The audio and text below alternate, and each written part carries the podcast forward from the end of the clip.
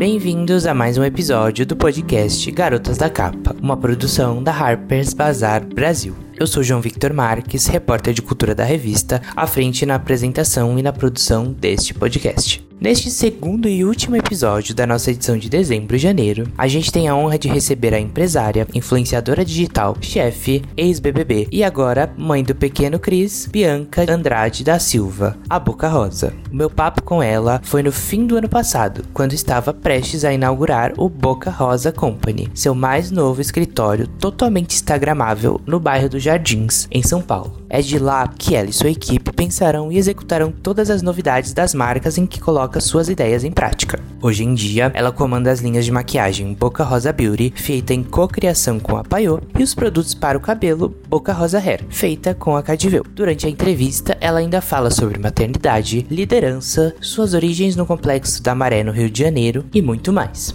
Boca Rosa, bem-vinda ao Garotas da Capa. Como é que é para você fechar o ano, um ano tão importante da sua vida, com Sim. uma revista de moda, que é algo que você não faz frequentemente? Esse é o ano mais transformador da minha vida, né? Tanto na minha vida pessoal quanto na minha vida profissional. Na minha vida pessoal, me tornei mãe e isso também me trouxe várias escolhas mais conscientes e mais maduras também na minha carreira. Uma delas foi o meu escritório Boca Rosa Company, que é a minha hold, na verdade, com Sim. todas as minhas marcas. E eu quero muito investir em moda em 2022. Sempre foi um caminho que eu desejei. A minha atenção toda sempre foi voltada para beleza, né? E eu queria conseguir conciliar os dois. Mesmo nesse último mês do ano, você vai estrear um escritório, Boca Rosa Company. Conta um pouco pra gente como ele vai ser, como você imaginou ele. Eu amo finalizar o ano com boas notícias, então essa foi a nossa ideia. Esse ano foi um ano ainda muito difícil, né, pra gente, questão de pandemia e tudo mais, então a gente quis realmente começar esse processo de trabalhar no Company em 2022. Porém, a gente, com o nosso próprio time interno, a gente já vai começar a trabalhar de lá, justamente para esquematizar e criar todas as estratégias que já estão sendo criadas de 2022. Então, em 2021, a gente já finaliza visando o que vai ser 2022 na nossa vida. Vai ser o ano do Boca Rosa. E porque também vai ser a volta de muita coisa, né? Que só venham boas notícias agora, ou notícias melhores, né? Depois do que a gente passou. Então, pensando em tudo isso, eu acredito muito em 2022. Conforme o ano foi finalizando, eu fui entendendo muito mais isso com o meu time e decidindo fazer do de 2022 um ano marcante pra gente. E eu acho que finalizar o ano de 2021 com a Bazar é, é a realização de Eu estou realizando um sonho aqui, tá, gente? Todos precisam saber disso. Anotado e gravado.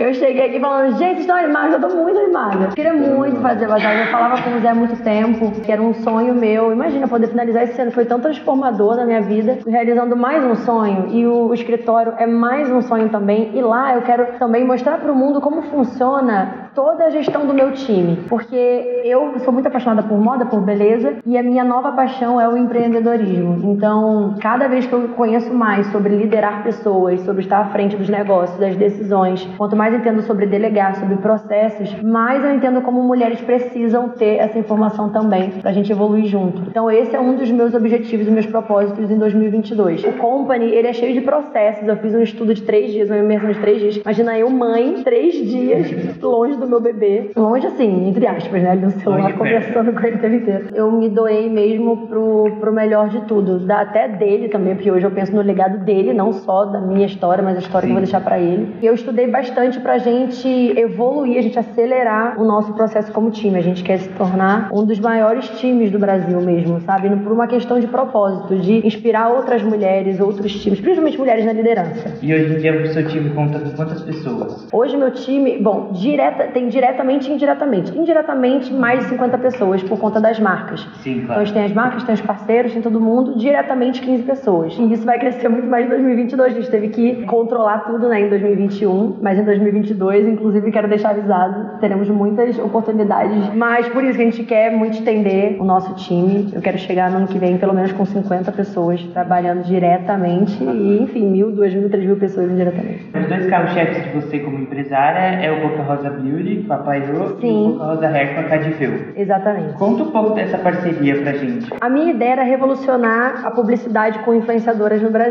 Porque geralmente era um sistema de você assinar uma linha, a linha já vinha pré-pronta pra você, ou nem chegar a assinar uma linha, você só falar de um produto sem viver aquele produto. E eu também já fiz isso durante muitos anos. Como eu tô há 10 anos na internet, a gente vai evoluindo, vai querendo criar histórias novas. E aí eu comecei a perceber como influenciadora e comunicadora, o quanto as pessoas consumiam muito mais aquilo que estava no meu dia a dia e no meu storytelling, na minha história, produtos que tinham história comigo, do que produtos que não tinham história comigo. Também funciona produtos que eu representava só como rosto. Também funcionava super, funciona. Mas era revolucionário você viver a sua marca. Foi quando eu criei o Boca Rosa Beauty, em co-criação com a Paiô. Boca Rosa Beauty é a minha marca. Quem cuida da distribuição, da fabricação é a Paiô, mas cada produto é desenvolvido por mim. Eu dou o conceito do produto, eu digo a ideia, eu estudo as referências do meu time. Hoje o meu time faz isso comigo, né? Antes era eu sozinha no começo. Agora tem um time que faz isso comigo. E hoje eu converso com outras marcas falando quanto é importante você inserir realmente a sua marca na vida do comunicador para impactar verdadeiramente o público. Porque hoje, pensa, há 10 anos atrás, as marcas tinham muito menos contato com, com o público diretamente através da internet. Olha como a internet acelerou, como a internet evoluiu. Então as marcas precisam andar junto. E o que eu quero dizer com tudo isso é que quando você só insere pontual, você tem um retorno.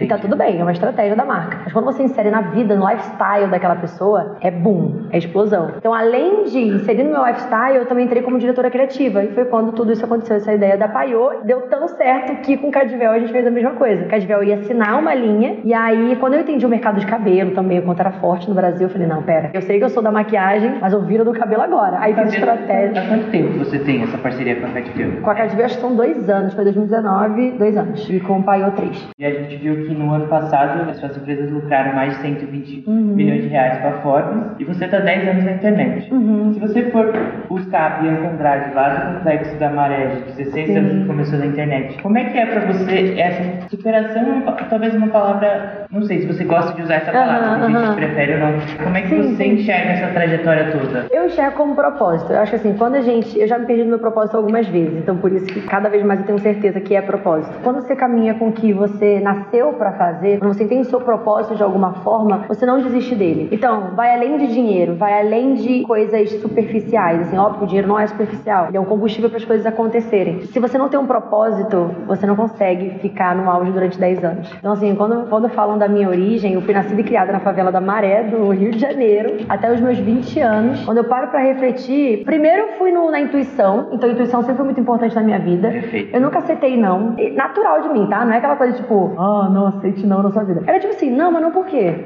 então sempre fui muito questionador, isso me ajudou muito. E eu sempre tinha um propósito. Então quando eu criava um, um, vídeo, tipo quando eu comecei na internet, lá atrás com 16 anos, eu não fiz por fazer. Eu fiz o primeiro vídeo estreando o canal, fiz toda uma historinha. Então isso foi, sempre foi muito de mim. Criei o primeiro canal, o primeiro vídeo, eu comecei por onde eu começava a maquiagem. Então, tipo, o primeiro vídeo de maquiagem era do meu primeiro passo da maquiagem, que era pele. Uhum. Em seguida eu fui para olhos, fui indo para as outras áreas da maquiagem. Então tudo que eu criei, o Boca Rosa, por exemplo, eu criei com 16 anos. Eu entendi que Bianca Andrade era muito sobre mim, eu queria que fosse algo para as pessoas. E aí na época, quando aconteceu a história, muita gente fala, mentira, tá zoando? Falou, não, na época eu não tinha noção do que eu tava fazendo. Só que eu tive essa intuição. Eu falei, não, não é só sobre mim. O meu, porque era um blog, né, no começo, Bianca Andrade. Uhum. E aí eu falei, não, mas não é só sobre mim, não é só sobre Bianca Andrade. Hoje eu crio pautas para elas, entendeu? Que eu aprendo junto, eu, eu, estudo sobre técnicas de maquiagem, me profissionalizei como maquiadora, que não era maquiadora profissional na época, me Sim. profissionalizei muito pelo meu público. Desde pequena, desde nova, né, desde os 16 anos, que eu entendo que é um propósito mesmo, não só por mim, mas pelo que eu impacto no mundo, sabe? Como é que você enxerga o jeito que você construiu de liderar pessoas? Eu passei muito perrengue. Então, assim, no começo era uma loucura, não sabia liderar, não fazia ideia, 16 anos, o que é liderar, o que é empreender, não fazia ideia. Mas eu já tinha tato para algumas coisas. O que aconteceu na minha vida foi network. Eu comecei a conversar com pessoas, principalmente a minha mentora, que é minha mentora até hoje, Sabrina Nunes. Eu sempre falo dela, ela para mim é uma das maiores líderes do Brasil, assim, ela sabe liderar um time como ninguém, ela é incrível, ela tem valores, ela, ela é perfeita. Na época, ela é dona da Francisca Joias, que é uma marca, que é uma das minhas primeiras parceiras lá de trás. Quando ela foi fazer uma campanha comigo em Cancún, ela falou: calma. Ela falou: você vai muito além do que você acha que você é. Ela começou a me explicar como era você ser CEO da sua empresa, o que era uma empresa, a estrutura, o organograma. Em sete horas de viagem, ela me explicou como eu Deu me tornava, exato, uma líder. E eu já era, já tinha traços, sabe? Mas era tudo muito intuitivo, tudo muito por osmose. E ela foi me explicando e ela foi me ensinando, eu fui fazendo cursos. Foi quando eu descobri esse universo do empreendedorismo que todas as pessoas precisam conhecer. A vida é um negócio, independente se seja na vida pessoal. Tanto que quando você estuda sobre empreendedorismo, ele não fala só sobre da sua empresa para dentro. Ele fala também de você, da sua vida, como é, como tá a sua vida, como ter excelência na sua vida, sua vida pessoal, com seus amigos, suas atitudes. Então engloba tudo isso. Eu acho que se todo mundo estudasse sobre empreendedorismo, principalmente todas as mulheres, no mercado as mulheres são minoria no empreendedorismo, elas conseguiriam administrar muito mais, porque a mulher tem um dom de administrar. É, é impressionante. Eu olho homens administrando, eles vão muito bem, mas mulher é brilhante. Quando elas têm informação, quando mulheres conseguem ter esse acesso, que é muito privilegiado hoje em dia, né? Mulher entender de negócio ainda não é acessível em qualquer lugar. A gente não aprende isso na escola, a gente não aprende isso em muitos lugares. Então, por isso que eu sinto que também é um pouco de mim apresentar esse, esse lado. Você tem quase 17 milhões de seguidores no Instagram, 5 milhões de inscritos no seu canal no YouTube. Você já se acostumou com essa exposição toda que a internet te coloca? Eu vou aprendendo dia após dia. Antigamente eu postava tudo da minha vida, tudo, tudo, sem filtro. Foi importante para mim, porque me, me fez crescer, mostrou minha autenticidade para as pessoas. Mas hoje em dia, eu acho que eu lido com muito mais cautela com tudo. Não só por mim, mas pela minha família hoje, pelo meu filho. E eu acho que o principal é você ter uma, uma comunicação transparente com o seu público. Hoje elas entendem quando eu passo o fim de semana off. Às vezes eu preciso passar o final de semana off, preciso dar atenção pro meu filho, pra minha família, preciso desligar um pouco do celular. Tempo pra você. Isso é muito saudável. Na verdade, isso me faz render muito mais do que ficar ali, uh, sou workaholic, não paro um segundo. Entendeu? Eu não paro nem um segundo, mas eu preciso me desacelerar. Então hoje em dia eu tenho muito mais cautela e até passo isso pro público também. Você escolheu o que você quer passar, o que te faz confortável. Tem assuntos que são importantes você abrir, você falar sobre, se posicionar. E se você não tá pronta para falar sobre, também tá tudo bem. Só fala isso pro seu público, ó, oh, não tô pronta para falar sobre. E é isso. Acho que o público entende quando você mostra o seu lado verdadeiro. Hoje em dia você consegue já balancear o que a internet te deu de melhor e pior? É muito rápido, né, a evolução da internet. Então, óbvio que todo dia tem ganhos absurdos. O mais absurdo de todos foi a fidelidade do meu público comigo. Uhum. Eu entendi que você ser verdadeiro com o público, seu elo tem que ser de verdade com o seu público. Quando é de verdade, Sim. eles passam por cima de tudo, qualquer fase. Eu sou de fases, né? Eu sempre falo sobre as minhas facetas. Mas toda mulher é assim, né? A gente tem, tem nossos lados. E isso, essa pluralidade que faz a gente ser incrível. Mas eu tive que entender também esses meus lados. Tive que entender as minhas fases. Mostrar, assim, pro público público, que cada hora tem uma Bianca diferente ali, isso até motiva para que outras mulheres também se libertem, né? A gente pensa na Boca Rosa são coisas grandes e megalomaníacas. Então você não fez um chá, um chá de bebê no, na esquina, você fez um chá de bebê no Maracanã. Você teve um programa com um cenário grande na sua casa. Sim. Você não sente falta de às vezes ter uma vida mais intimista, minimalista?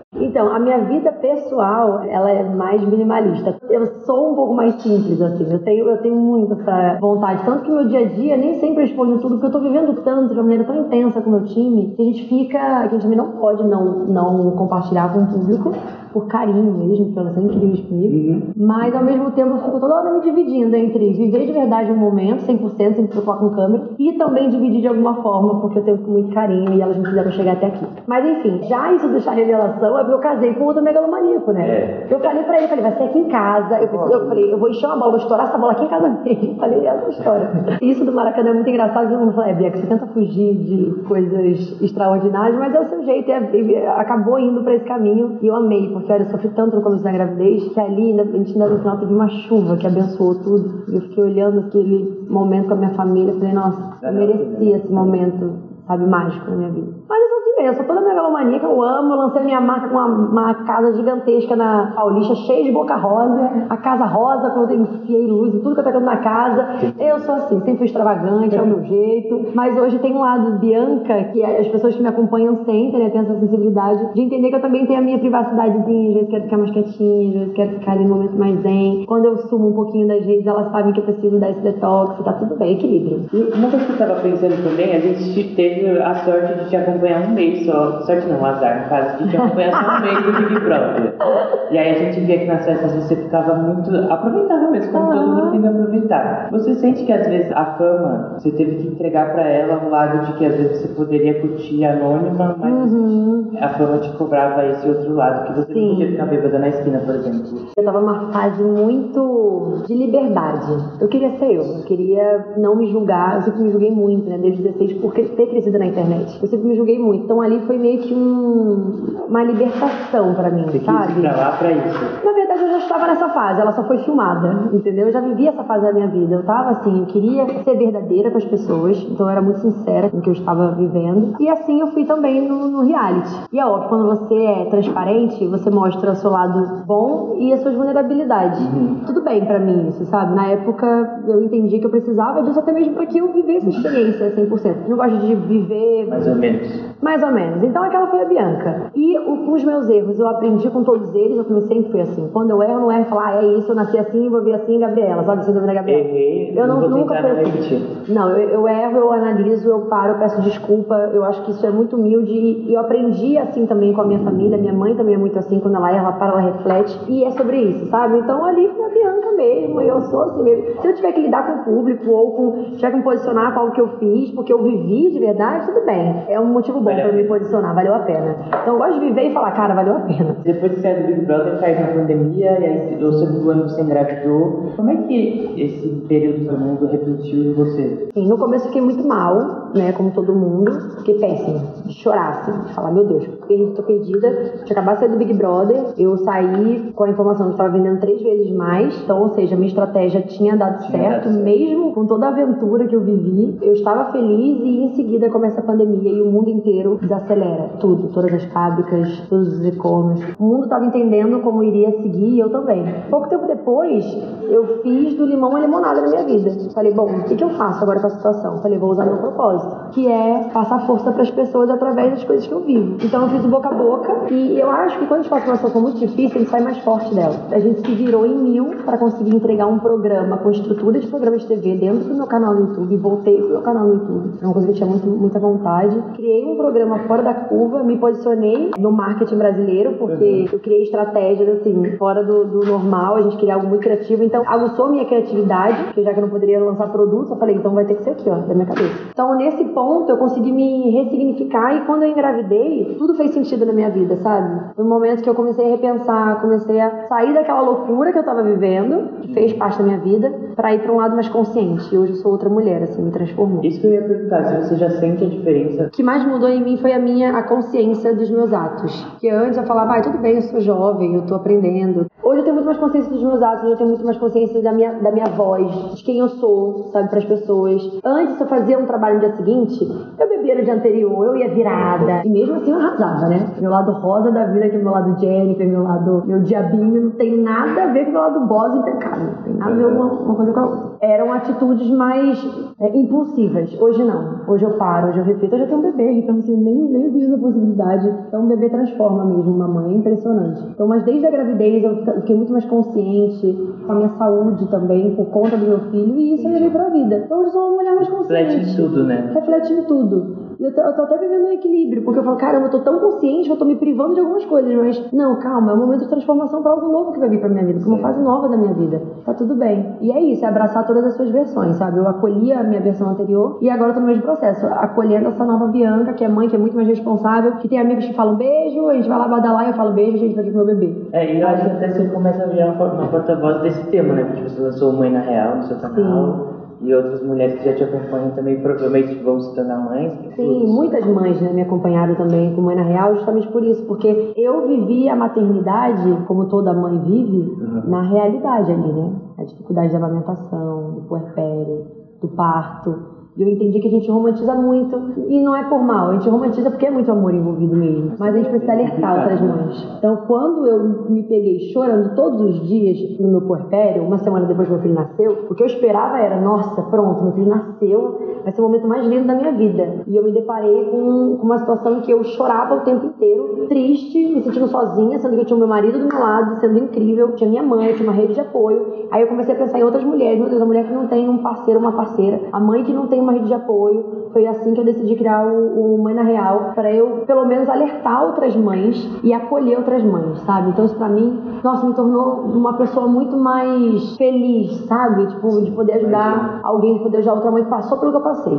E voltando a falar do boca a boca, você, você já prepara uma quarta temporada? Todo mundo pergunta do boca a boca, todo mundo espera boca a boca, mas o meu ano de 2022 vai ser o ano mais voltado para as minhas marcas. E quem sabe, quem sabe, porque eu sou assim, eu tenho uma estratégia mas eu adoro Nada dar. é que muda, né? Se muita intuição falar, vai, eu vou. Então pode ser que sim, eu não escrevo nada em pedra, mas não é uma das minhas metas. O que que difere a Bianca Andrade da Boca Rosa? A Bianca Andrade é a essência da Boca Rosa. Se Boca Rosa hoje é um nome conhecido, se as pessoas enxergam o nosso trabalho da maneira que enxergam, é porque tem a essência da Bianca, que é isso, de abraçar todos os meus talentos e também abraçar as minhas vulnerabilidades, abraçar minha intuição, confiar em pessoas, que é o meu time para fazer acontecer. A diferença é que a Bianca, ela é muito mais sensível e a Boca Rosa é muito mais estratégica. Então as duas juntas, o meu lado rosa e o meu lado azul, é o que faz o, o do Boca Rosa, exatamente.